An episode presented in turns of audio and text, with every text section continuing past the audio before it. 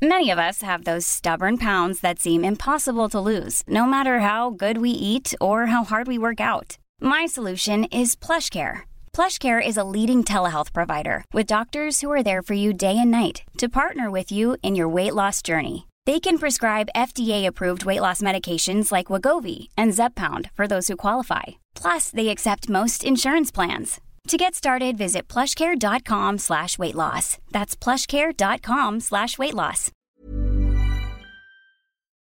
Porque el mundo actual no se entendería sin la economía y los negocios. Acompaña a Mario Maldonado, el columnista de negocios más joven y objetivo del periodismo financiero, en su programa Bitácora de Negocios.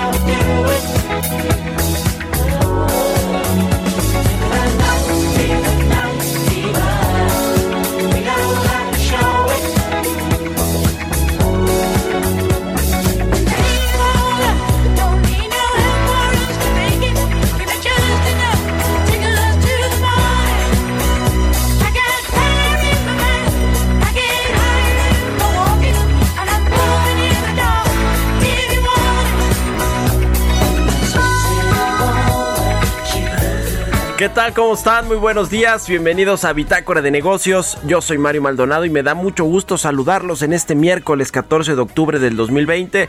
Saludo con mucho gusto a quienes nos siguen a través de la 98.5 de FM aquí en el Valle de México, en Guadalajara, Jalisco por la 100.3 de FM y en Monterrey, Nuevo León por la 90.1 de FM. También un saludo a las otras emisoras que nos retransmiten en otras ciudades y estados de la República Mexicana, en el sur de los Estados Unidos y a quienes nos siguen a través de la página heraldodemexico.com.mx.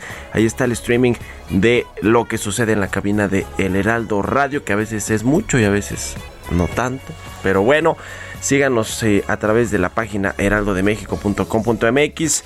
Arrancamos este miércoles como todos los días con un poco de música. Esta semana estamos escuchando canciones de películas famosas que sin importar la edad o gustos cinematográficos seguro vimos y esta es de los VGs, se llama Night Fever.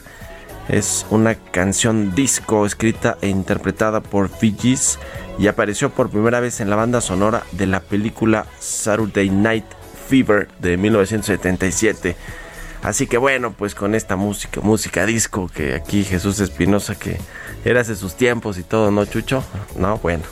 Eh, vamos a entrarle a la información hablaremos con Roberto Aguilar sobre los temas financieros más relevantes, la suspensión de pruebas potenciales de vacunas, alerta a los inversionistas, este asunto de Johnson Johnson y lo que ha sucedido con otras farmacéuticas que están pues eh, probando vacunas contra el COVID-19.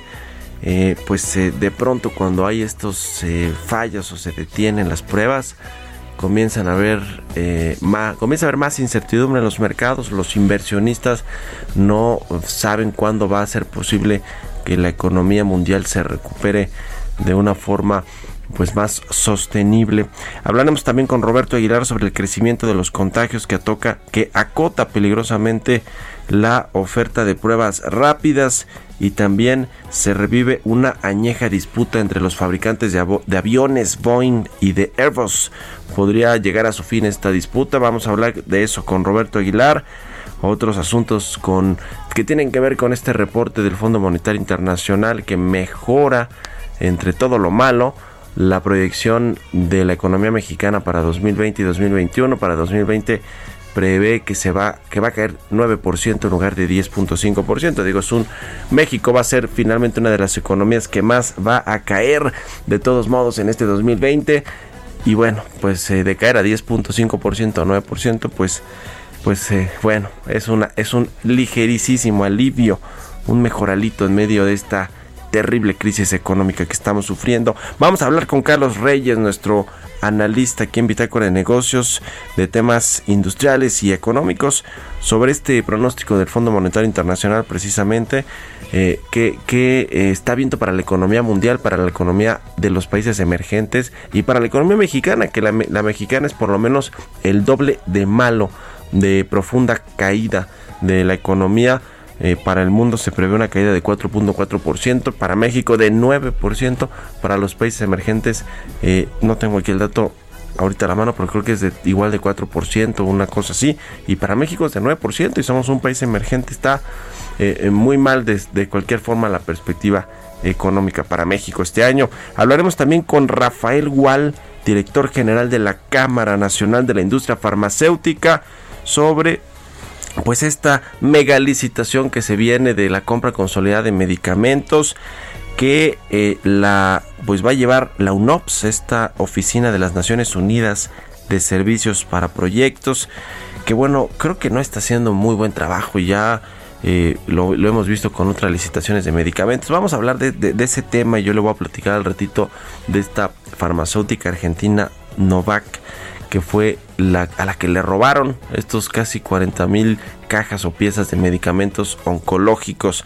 Vamos a entrar al ese asunto de los medicamentos que es muy, muy delicado y muy grave por lo que significa y representa para la salud de los mexicanos. Y también vamos a platicar sobre este lanzamiento del iPhone 12, toda la gama de productos que lanzó Apple ayer, que anunció eh, vía streaming, vía eh, virtual y que bueno, pues es eh, con todo y todo en la crisis económica y la pandemia es la vez que lanza más dispositivos en un solo evento. Vamos a hablar a detalle sobre este tema y también platicaremos con Marita Amezcua, socia de la consultora Pondera, sobre las implicaciones legales y financieras de liquidar los fideicomisos así como las responsabilidades para los funcionarios. No es tan fácil, ¿eh? hay un tema ilegal de fondo. Vamos a entrarle a todos estos temas, así que quédense con nosotros aquí en Bitácora de Negocios. Acompáñenos durante los siguientes 42 minutos de programa, más o menos. Y arrancamos ahora con el resumen de las noticias más importantes para iniciar este miércoles con Jesús Espinosa.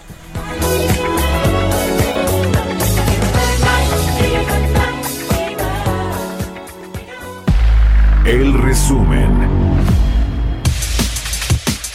El presidente Andrés Manuel López Obrador afirmó que hay indicios de que se está bloqueando para no contar con los medicamentos contra el cáncer. No podemos decir, fíjense, cómo lo vamos a resolver, porque hay indicios de que nos andan bloqueando para no contar con los medicamentos. Y no solo en México, en el extranjero, las mismas empresas de aquí este, se hacen acuerdos con empresas afuera y este, intervienen para que no nos cumplan con los compromisos. El secretario de Hacienda Arturo Herrera aseguró que con los contratos entre el gobierno de México y COVAX, AstraZeneca, Pfizer y CanSino para la adquisición de las vacunas contra el COVID-19 serán inmunizadas hasta 116 millones de personas. Vamos a recibir 51 millones de dosis de COVAX, 34 millones de Pfizer, hasta 34 millones de Pfizer, hasta 77 millones de AstraZeneca y hasta 35 millones de CanSino. El valor total de la compra, de la adquisición de estas vacunas es de eh, 1.659 millones de dólares. Al tipo de cambio de hoy de 21.21 es equivalente a 35 a, a 35.153 eh, millones de pesos. El Fondo Monetario Internacional mejoró sus estimados sobre la economía mundial en 2020 al prever una contracción de 4.4%. Esta caída es menor al 5.2% previsto en junio y lo atribuye al desempeño mejor de lo esperado en las economías avanzadas. Para el caso de México, el FMI dio a conocer que prevé una caída de la economía de 9% en este año. En su informe Perspectivas Económicas Mundiales ajustó la cifra. En junio estimaba una contracción de 10.5%. La Comisión Federal de Competencia Económica, COFESE, anunció 12 propuestas para coadyuvar en la recuperación económica que pasan por sectores como el energético, transporte, financiero y ferroviario, entre otros. La Coparmex considera que con la decisión de eliminar 109 fideicomisos, se esfuman 68 mil millones de pesos de ahorro que como país teníamos acumulados para atender diversos sectores cruciales para el desarrollo. Bitácora de negocios en El Heraldo Radio. El editorial.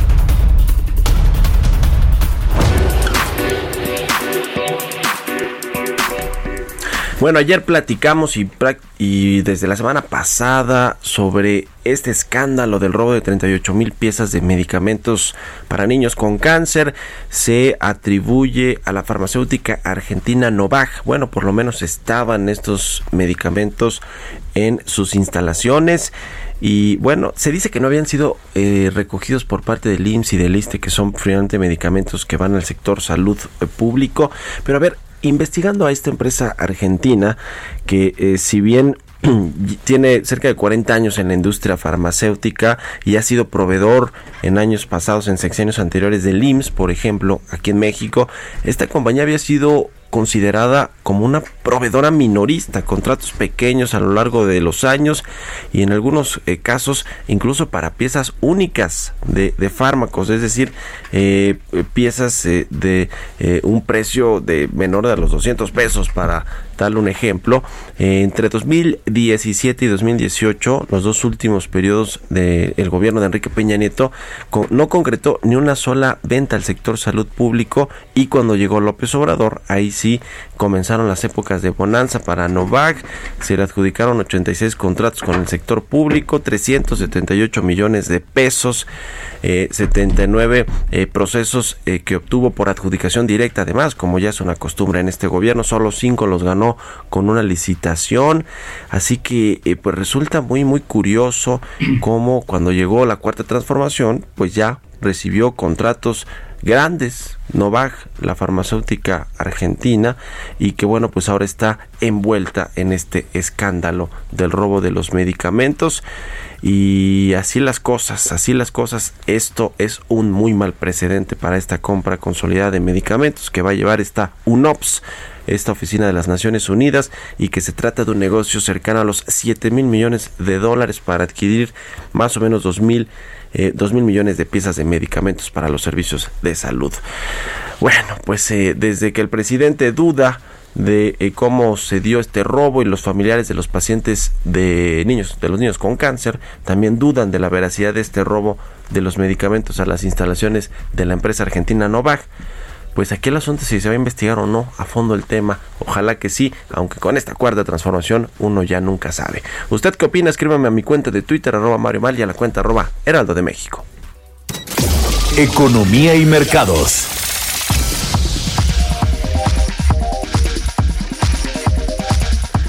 Roberto Aguilar ya está en la cabina de El Heraldo Radio. Mi querido Robert, ¿cómo estás? Buenos días. ¿Qué tal, Mario? ¿Cómo estás? Muy buenos días. Te saludo a ti y a todos los amigos que hacen favor de escucharnos el día de hoy. Pues mucha información. Ya te comento que, eh, bueno, pues el dato ayer de dos eh, anuncios de farmacéuticas, pues ponen nerviosos a los mercados financieros.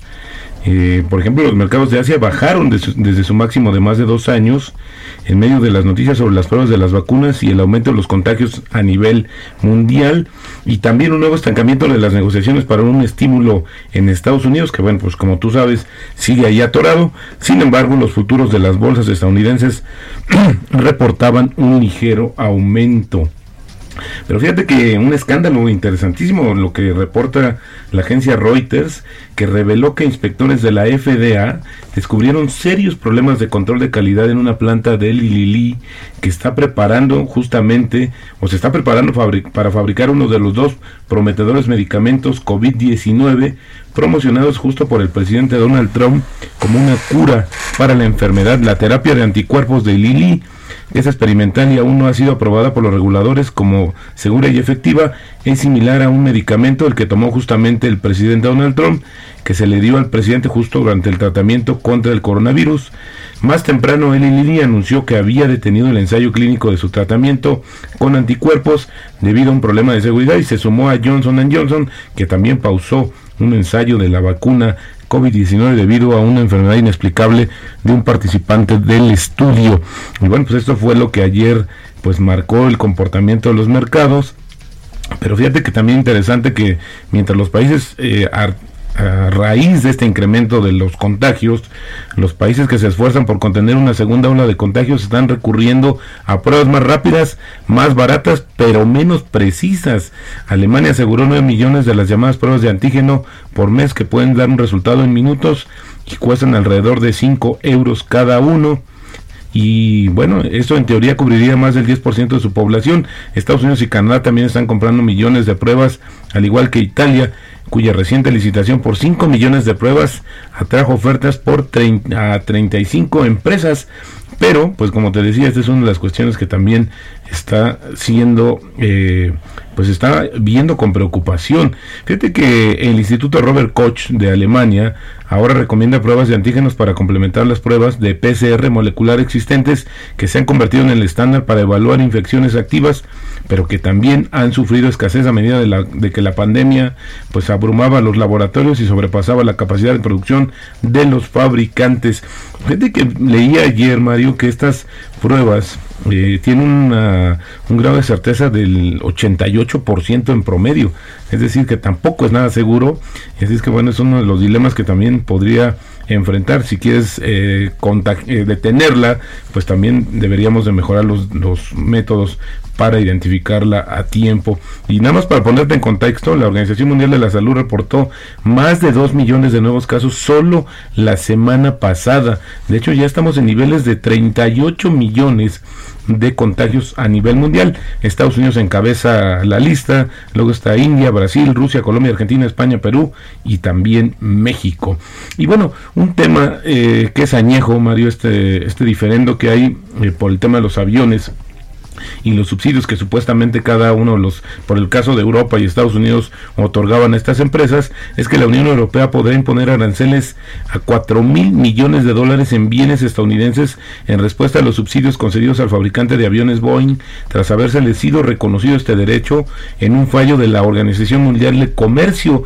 La decisión amenaza con avivar las tensiones comerciales a ambos lados del Atlántico a tres semanas de las elecciones del 3 de noviembre, las elecciones presidenciales, aunque también podría ayudar resolver una batalla legal que ya dura 16 años de 16 años esta diferencia entre Boeing y Airbus y la recuperación de la demanda mundial de petróleo en 2021 será más lenta de lo que se estimó previamente en medio de un aumento de los casos del coronavirus. Esto lo dijo la Organización de Países eh, Productores y Exportadores de Petróleo y bueno, los precios del petróleo colapsaron luego de, de, la crisis del coronavirus que detuvo los viajes y frenó la actividad económica. Así es que no se augura una buena, eh, pues un buen futuro para el tema justamente del petróleo.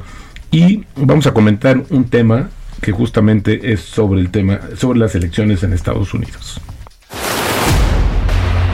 Cobertura especial, El Heraldo Radio, Elecciones Estados Unidos 2020.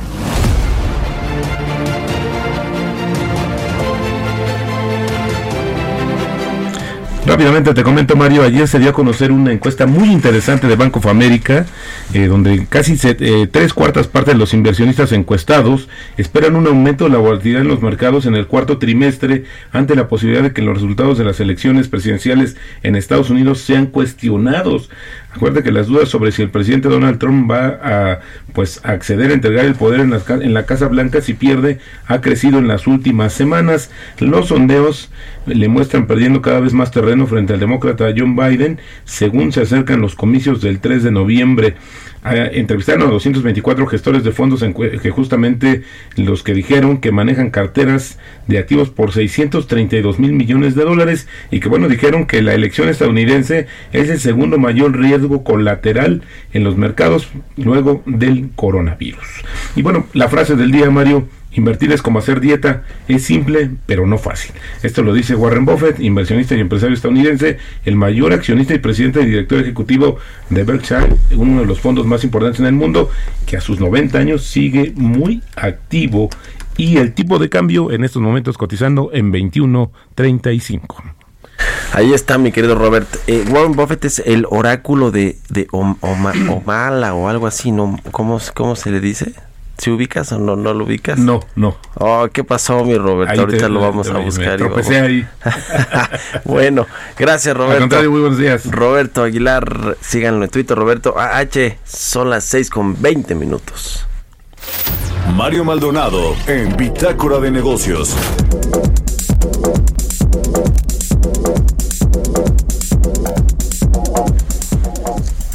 Está en la línea telefónica como todos los miércoles Carlos Reyes, nuestro colaborador experto en temas de industria y economía. ¿Cómo estás, mi querido Carlos? Buenos días. ¿Qué tal, Mario? Muy buenos días, muy buenos días al auditorio. Oye, Mario, bueno, pues vamos a hablar eh, nuevamente de temas económicos que tiene que ver con pues lo que han eh, dado a conocer organismos financieros internacionales sobre nuestro país, Mario, aunque bueno, hay eh, para el gobierno hay temas más importantes que la economía, por ejemplo, Mario, podríamos hablar del penacho de Moctezuma, que es eh, inclusive más importante que temas económicos, ¿no te parece, Mario? El penacho de Moctezuma, qué cosa, pues ya, pero ya estamos acostumbrados aquí, mi Robert, con la cuarta transformación y los distractores, ¿no? Ya es business as usual, como diría Roberto Aguilar, que es bilingüe. Así es, Mario. Bueno, pues de, de, estos distractores, ¿no? Que a veces intentan darnos desde el gobierno y que nos pues tratan de que nos olvidemos de lo que pasa realmente en la economía.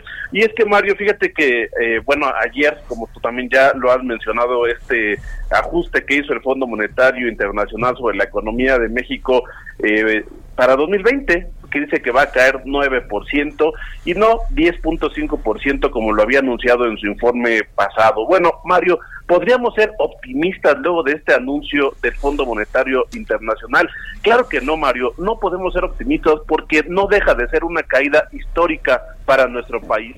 No hay que olvidar, Mario, que esta estimación viene después de algunas recomendaciones que dio para México eh, el propio Fondo Monetario Internacional, pero estas recomendaciones se ven lejos de cumplirse. ¿Por qué, Mario? Porque van a afectar la popularidad de Andrés Manuel López Obrador y también porque van a afectar algunos de sus proyectos que se han vuelto temas obsesivos, como el caso de la refinería de Dos Bocas. Pero me quiero eh, referir a, lo, a, a los temas fiscales, Mario. Fíjate que el Fondo Monetario Internacional hace algunos días sugirió impulsar una reforma fiscal para aumentar los ingresos tributarios entre 3 y 4% del Producto Interno Bruto. Aquí la pregunta, Mario, es si el gobierno encabezado por Andrés Manuel López Obrador va a asumir el costo político de una reforma fiscal. Esto no va a ocurrir, Mario, porque vienen unas elecciones y el presidente eh, parece que no, pero está muy activo para eh, los resultados en las mismas, ¿no? Entonces, eh, pues también cuando tú aplicas políticas un tanto populistas, demagógicas, prácticamente es imposible que te metas a temas fiscales. ¿Por qué? Bueno, porque implica aumentar impuestos, reducir exenciones, es decir, eh, que te rechace la población. Esto no lo va a hacer el gobierno. Otra recomendación que es del Fondo Monetario Internacional, eh, Mario, fue elevar temporalmente los apoyos fiscales para que estos sean entre 2.5 y 3.5% del Producto Interno Bruto. Mario, esto tampoco va a ocurrir porque sabemos que se ha abandonado, por ejemplo, a las pequeñas y medianas empresas. Entonces, pues eh, además, eh, según la CEPAL, México se encuentra entre los cinco países con más bajos apoyos fiscales de América Latina. Solo estamos, Mario, por debajo de países como Costa Rica, Uruguay, República Dominicana y Haití. Esto quiere decir que lo que dijo el Fondo Monetario Internacional considera que se le puede hacer caso a estas recomendaciones, lo cual no va a ocurrir, entonces el panorama se torna un tanto gris. Porque, por ejemplo, para el 2021 también mejoró su pronóstico, dice que vamos a crecer 3.5%. Uh -huh. eh, esto no, no, no, es real, Mario, por las condiciones que vivimos. Pues ¿no? ahí está el reporte del FMI. Gracias, Carlos Reyes. Un saludo. Buenos días. Mario, buenos días. C. Reyes, en Carlos Reyes en Twitter, síganlo. Eh, y vámonos a un corte, regresamos. Continuamos en un momento con la información más relevante del mundo financiero en Bitácora de Negocios con Mario Maldonado. Regresamos. Estamos de vuelta en Bitácora de Negocios con Mario Maldonado. Entrevista.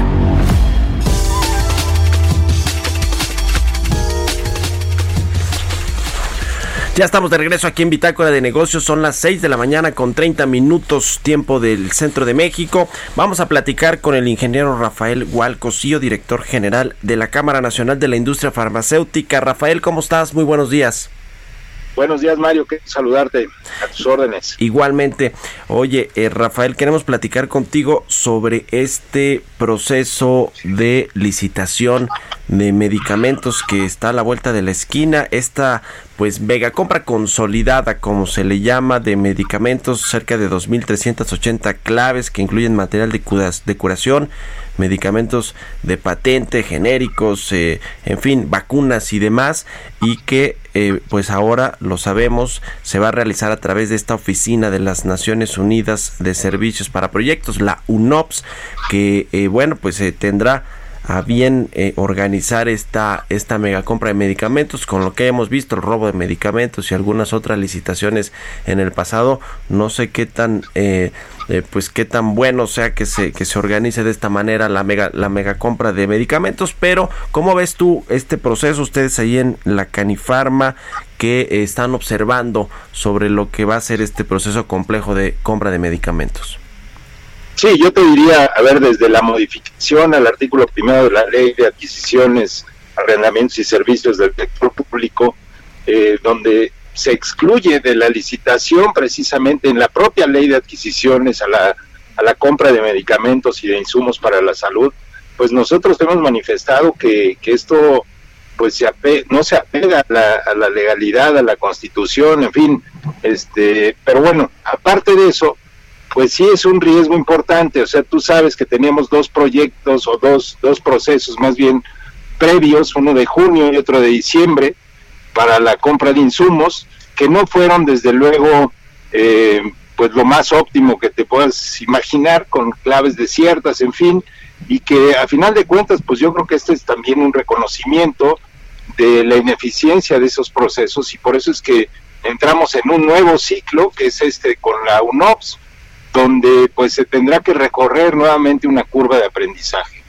Nos preocupa en este caso eh, principalmente las cuestiones sanitarias. Eso de verdad eh, puede poner en riesgo la salud de muchos pacientes, puesto que se ha dicho que con tener registro de su país de origen con eso sería suficiente. Y tú sabes que en el mundo pues hay diferentes estándares en el caso de medicamentos, diferentes estándares en el caso de las materias primas, y no basta con tener un registro sanitario en cualquier país para, para poder comercializar en México. México tiene unos altos estándares que son reconocidos inclusive por la OMS, la OPS, eh, en una agencia reguladora nacional de referencia como es la COFEPRIS, y que si no se exigen los mismos requisitos que se les exigen a las compañías que están establecidas en México, podemos tener problemas.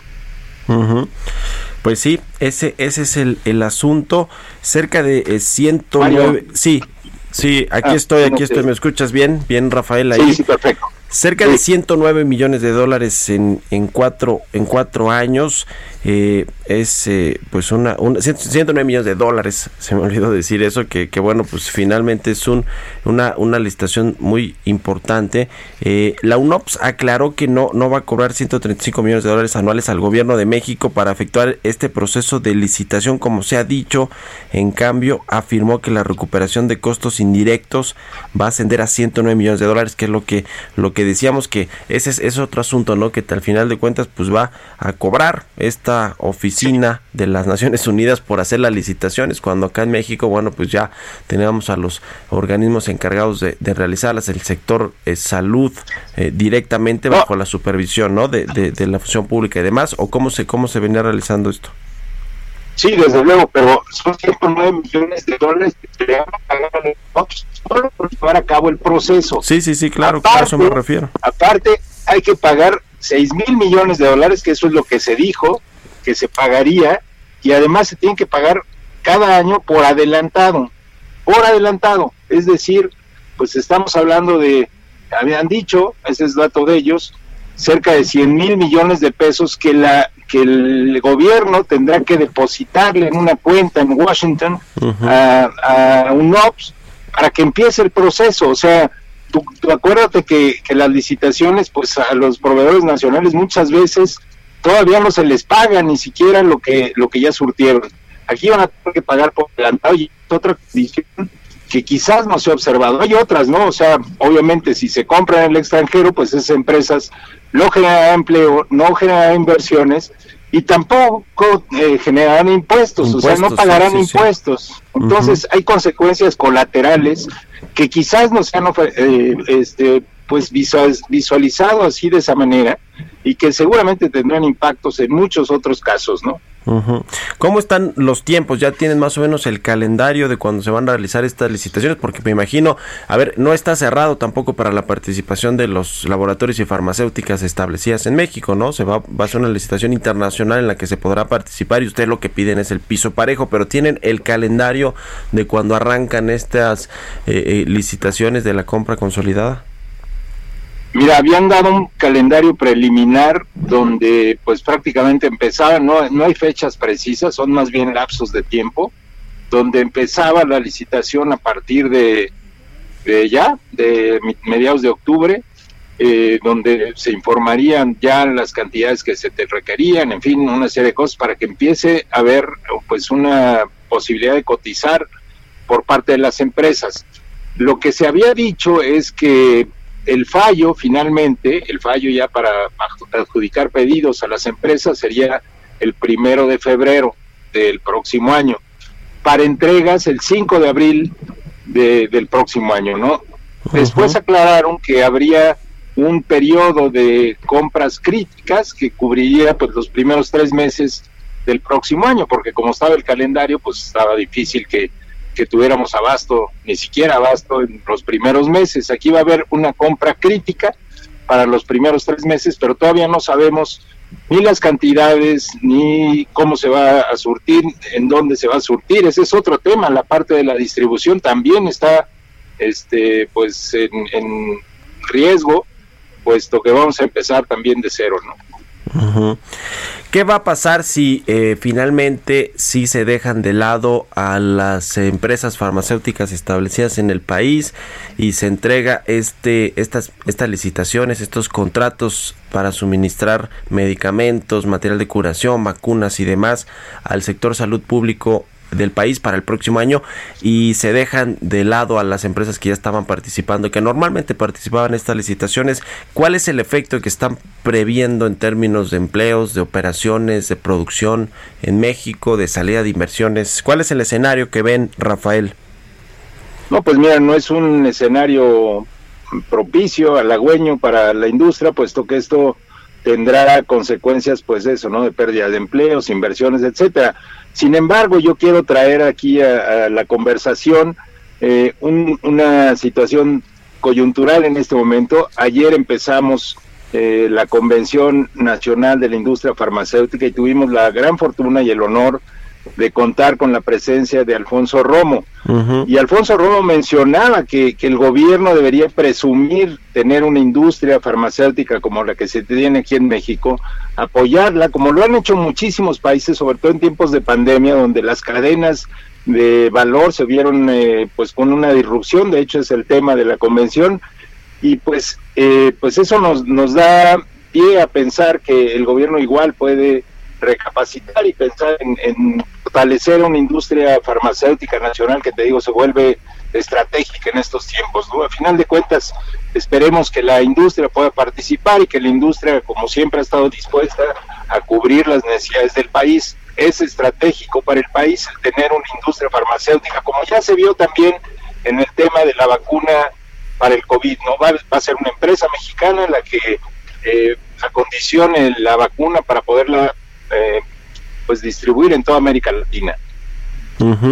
Eh, Rafael, a ver, danos un, una eh, radiografía breve de lo que es la industria farmacéutica nacional, hasta donde eh, sabía yo, éramos el octavo proveedor de insumos médicos en el mundo, ¿no? Escala internacional y el número uno en, en América Latina, se invertían o se invierten o se estaban invirtiendo muchos miles de millones de dólares en la investigación y en la producción de medicamentos en México. Danos un, una breve radiografía de la industria para saber pues la importancia que tiene para la economía, para la generación de los empleos en nuestro país. Muchas gracias. Mira, generamos cerca de 600 mil empleos entre directos e indirectos. Este, aparte de eso, pues hay inversiones por cerca de 35 mil, entre 35 mil, 40 mil millones de pesos al año. Se invierte casi el 20% de las, de, las ventas en, en, este, en renovación de equipos, etcétera, en, obviamente capacitación, eh, investigación, que ese es uno de los puntos muy importantes. Tenemos también, obviamente, exportaciones y consideramos, como bien lo dices, la parte de dispositivos médicos. Eh, tenemos el octavo lugar de, exportación para el mundo, eh, el primero en Latinoamérica, es la, es la industria farmacéutica más importante de Latinoamérica, en fin, es, es una industria que se ha consolidado por décadas. Hay empresas que tienen 80 y 90 años, o sea, no es una industria nueva, es una industria que además tiene relación con 161 sectores industriales de los 259 que existen en el país. En fin, o sea, es una industria de verdad tractora porque pues no nada más es que progrese la industria, además de su función social de, proveer uno de los insumos críticos para la salud de la población, también tiene un impacto económico en muchísimos otros sectores. Claro. Pues ahí está el tema. Vamos a dar seguimiento a esta licitación que lleva a cabo la UNOPS y pues a ver qué sucede con este asunto, lo, estaremos siguiendo muy de cerca. Eh, ¿Qué otra cosa eh, nos, nos, quieres platicar, Rafael, sobre esta convención? ¿Cuáles son los planes? De, ¿Qué les preocupa en el corto plazo? Supongo que es este asunto de la licitación y la UNOPS y cómo se están generando los concursos, pero ¿cuáles son otras de las noticias que nos puedes eh, contar sobre esta convención que, que, que tuvieron en, en, ahí en la industria farmacéutica? Sí, de hecho se está llevando a cabo en este momento, o sea, van a ser martes, miércoles, jueves y viernes, son cuatro días. son cuatro temas, la disrupción económica es el uno, la disrupción, eh, perdón, la disrupción eh, regulatoria o, sanitaria, la disrupción económica, la disrupción en las cadenas de valor y la disrupción tecnológica. Esos cuatro temas tienen mesas de trabajo donde se ve efectivamente la importancia de tener una industria y de fortalecerla cuando hay una disrupción en las cadenas de valor, en la parte sanitaria, el reforzamiento de los, de los controles, eh, para precisamente asegurar la calidad de los medicamentos. En fin, tenemos cerca de 64 ponentes, ayer fueron los primeros 16, y pues eh, está de verdad interesante saber, la, la idea es y el objetivo es finalmente encontrar cómo la industria farmacéutica puede seguir apoyando, puede seguir aportando, puede seguir desarrollándose en un marco disruptivo que nos ha planteado el mundo entero en este momento por las situaciones que estamos viviendo. Pues ahí está. Gracias, Rafael Gual, director general de la Cámara Nacional de la Industria Farmacéutica, por haber tomado nuestra llamada y muy buenos días. Buenos días, Mario. Un gusto. Muchas gracias. Hasta luego. 6 con 43 minutos, tiempo del centro de México. Vamos a otra cosa. Historias empresariales. Bueno, pues ayer Apple presentó su nuevo iPhone, el iPhone 12, que tendrá una red 5G, esta red de, última generación, con más tecnología. Presentó, le decía, la gama de productos de smartphones pues más eh, grande que haya presentado Apple para un solo lanzamiento, para un solo evento.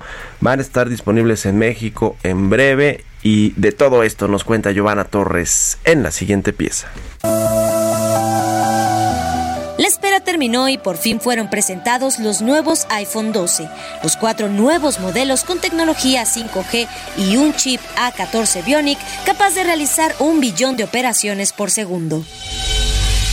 Súper rápido, avanzado, seguro, fueron las palabras que eligió Tim Cook para describir cómo el uso de este tipo de redes incrementan la capacidad del móvil, pues podrá descargar información a 4.0 GB por segundo.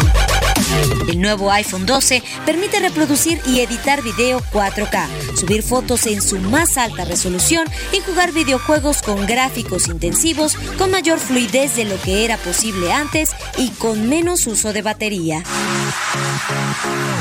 El iPhone 12 Pro y el iPhone 12 Pro Max serán versiones superiores, este último con una pantalla de 6.7 pulgadas, la más grande que haya tenido un teléfono móvil de Apple. Pero también habrá una versión más pequeña, llamada iPhone 12 mini, el móvil más pequeño, delgado y ligero, con una red de quinta generación y en cinco diferentes colores.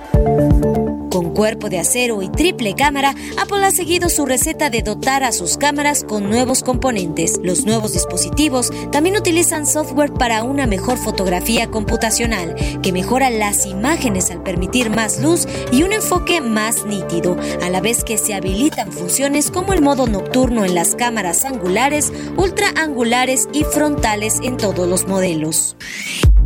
Los iPhone 12 finalmente podrán cargar de forma inalámbrica el doble de rápido que modelos anteriores, pero solo será posible usando accesorios MagSafe, ya sea de Apple o fabricados por un tercero autorizado. Asimismo, se informó que los nuevos iPhone no incluirán el adaptador de carga ni audífonos en las cajas. Los nuevos iPhone 12 con capacidad de 16, 128 y 256 GB llegarán a preventa a partir del 6 de noviembre.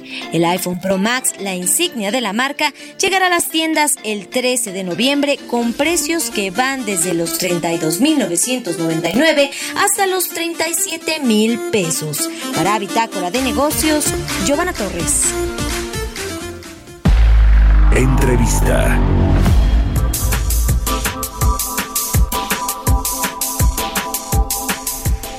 Bueno, pues sobre este tema de los fideicomisos y fondos públicos que finalmente se van a cancelar, se van a extinguir y estos 68 mil millones de pesos que supuestamente tienen estos eh, fondos y fideicomisos van a pasar a manos de la tesorería del gobierno federal, de la Secretaría de Hacienda. Eh, se van a, extinguir varios fideicomisos que, por cierto, algunos no solo estaban eh, conformados por recursos públicos, sino por recursos de asociaciones internacionales, de fundaciones, de empresas privadas, de, eh, el cine, por ejemplo, las ganancias que obtenían de la venta de los boletos para las películas, para ir a, a ver una película, también parte de esto se iba a el eh, a, este fondo al Fidecir, en fin, pero no es tan fácil cancelarlos, hay eh, temas legales y financieros que impiden liquidar estos fideicomisos y hay responsabilidades para quienes lo hagan. De esto eh, vamos a platicar y me da mucho gusto saludar en la línea telefónica a Marita Amezcua, ella es socia de la consultora Pondera. ¿Cómo estás Marita? Muchas gracias por tomar nuestra llamada y muy buenos días. Mario, ¿cómo estás? Buen día, muchas gracias. Buen día a ti y a todo tu auditorio. Gracias. Cuéntanos cómo está este entramado tan complicado de los fideicomisos y los fondos públicos que, eh, como ya decía, se ha generado mucha polémica por su extinción y que pasen ahora a eh, la tesorería de la federación. Gracias, Mario. Primero quiero decirte que eh, personalmente el fideicomiso es un contrato que me gusta mucho. El fideicomiso es un contrato, ya sea privado o público, por medio del cual se transmiten ya sea dinero o bienes para un fin lícito. Y es, siempre es con la finalidad de cumplir un objetivo y está bien delimitado cuál es ese objetivo. Y entonces es un contrato, no es tan fácil como lo desaparezco y listo. En este mismo contrato se establece un comité técnico. Todos los fideicomisos, ya sean públicos o privados, tienen un comité técnico que es el que se encarga de revisar que esa finalidad que se estableció previamente en el contrato llegue a su fin, que el dinero que se está recaudando o que se está ahorrando en el fideicomiso pueda llegar a su finalidad eh, de manera adecuada y correcta. Entonces, no es como que hoy desaparezcan los fideicomisos y mañana la tesorería de la federación ya tiene 68 mil eh, millones de pesos extra. La verdad es que vamos a tener que, ocurrir en, diversos procesos legales eh, de liquidación eh, para, para finalizar los contratos, porque como tú bien decías, que un fideicomiso sea público no quiere decir que le pertenezca al Estado en su totalidad. Quiere decir que un peso de ese fideicomiso pudo haber sido público, un peso o más, o todos los pesos eh, que conforman el patrimonio fideicomitido pueden haber sido públicos, pero quiere decir que también pudo haber parte de inversión privada, como tú bien comentabas en, el tema de Cinecide, en el tema de muchos de ciencia y tecnología, eh, hay, hay dinero privado invertido, habrá que liquidar, tendremos que conocer los dictámenes de la liquidación, porque, porque la ley establece muy claro cuáles son eh, las, eh, las causas por las que se extingue un fideicomiso, habrá que probarlas, comprobarlas, y, posteriormente eh, habrá que auditarlos. Tampoco es que los desaparecimos y ya nos olvidamos de ellos. Porque si estamos mencionando que los estamos desapareciendo porque hay corrupción, bueno, habrá que auditar eh, el, registro de ese dinero como dinero público y ya posteriormente podrá liberarse ese dinero, que no es mañana, no es en dos meses. Yo sí considero que va a ser un proceso eh, bastante largo y complicado en cada uno de ellos. Y cada uno tendrá su, su, su especialidad o sus cosas bien específicas, porque cada uno tiene un comité técnico distinto, tiene reglas específicas. Pues ¿qué, qué tema con este asunto de los fideicomisos. A ver, entonces los eh, las implicaciones también para los funcionarios que están llevando a cabo esta extinción pues pueden ser importantes, es decir, eh, eh, contra quién se podrían ir porque lo que quienes están haciendo pues esta esta maniobra son obviamente la Secretaría de Hacienda, pero fue aprobado por el Congreso, ¿no? ¿Cuáles serían las responsabilidades y para qué tipo de funcionarios? Creo que primero, las primeras responsabilidades son para los miembros del comité que deberán de ser bien responsables en la forma en la que van a liquidar y te decía yo elaborar esos dictámenes de liquidación, es decir, qué dinero hay, cómo se ha conformado, qué, qué, parte de ese dinero son intereses, cómo vamos a solicitarle a la tesorería de la Federación líneas de captura para poder reintegrar el dinero que le corresponde. Y bueno, si tú ya me estás preguntando de, responsabilidades un poco más indirectas de quién es liquidó, sí creo que, que sería eh, importante por parte de cada beneficiario eh, hablar y decir, a mí no me parece, hay, beneficiarios en todos los fideicomisos que están amparados por la ley. O sea, no, no quiere decir que esto se acabe aquí o que se acabe con el dictamen de la Suprema Corte. Hay beneficiarios eh, que probablemente estarán invadidos en sus garantías individuales al, al no tener ya la existencia de estos fideicomisos.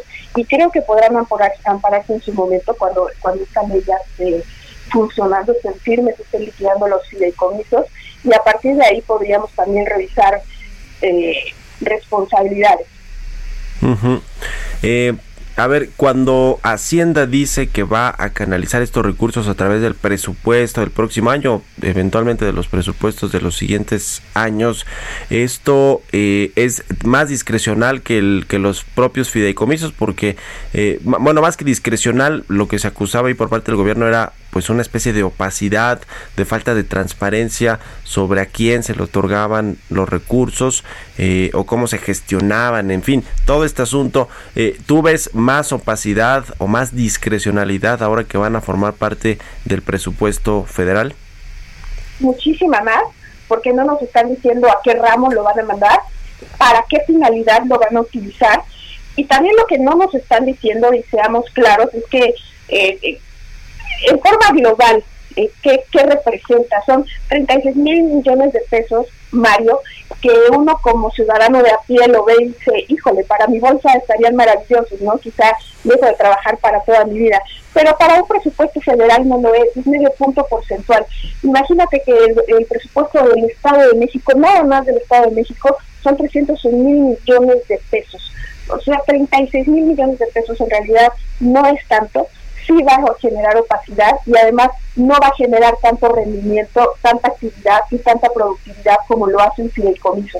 El fideicomiso, eh, en mi forma de ver el derecho, es una de las figuras más limpias para administrar eh, el dinero. Es como administrar una casa a través de sobres y poner en sobres diversos eh, dinero para, para diversas cosas que deben prevenirse, como desastres, como salud, como cultura. Y el, día que tú desapareces esos sobres en tu casa, no tienes posibilidad de mejorar tu calidad de vida. Claro, bueno, pues ahí está el tema, muy polémico. Te agradezco mucho, Marita Mezco, asocia de la consultora Pondera, por haber tomado nuestra llamada y muy buenos días. Gracias, Mario. Que tengas un buen día. Igualmente. Y gracias a todos ustedes por habernos acompañado aquí en Bitácora de Negocios. Quédense en el Heraldo Radio con Sergio Sarmiento y Lupita Juárez. Y nosotros nos escuchamos mañana tempranito a las 6. Buenos días.